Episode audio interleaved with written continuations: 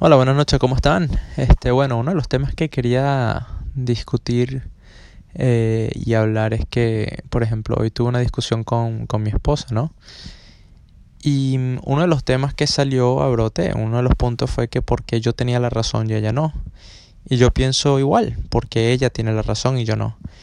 Y, y tenemos que entender que todos los seres humanos tenemos un punto de vista diferente, tenemos una opinión distinta.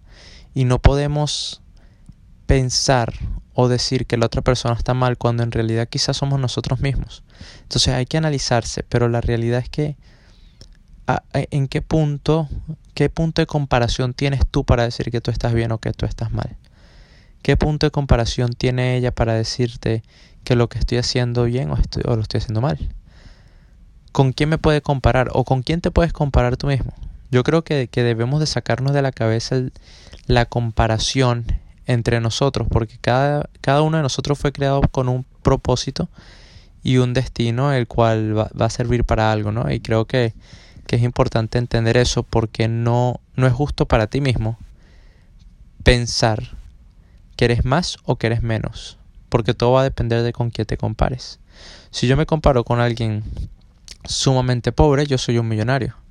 Pero si yo me comparo con Bill Gates, yo soy un pobre.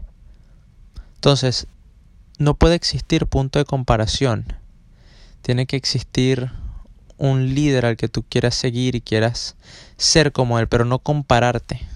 Yo creo que no puedes llegar a ese punto donde te comparas porque de verdad que puedes caer en depresión y puedes caer en simplemente este un bajón de autoestima sumamente grande por el simple hecho de que te estás comparando con alguien que tú no sabes lo que pasó por su vida, tú no sabes cuánto luchó, tú no sabes qué le pasó en su vida y tú poder compararte con él no tiene sentido. Entonces, antes de, de hablar de alguien, piénsalo dos veces. No es necesario compararte. Es necesario admirar a alguien y, surgir, mejorar. Pero no te compares. Nadie tiene comparación. Somos únicos e inigualables sin copia y estamos hechos para un propósito.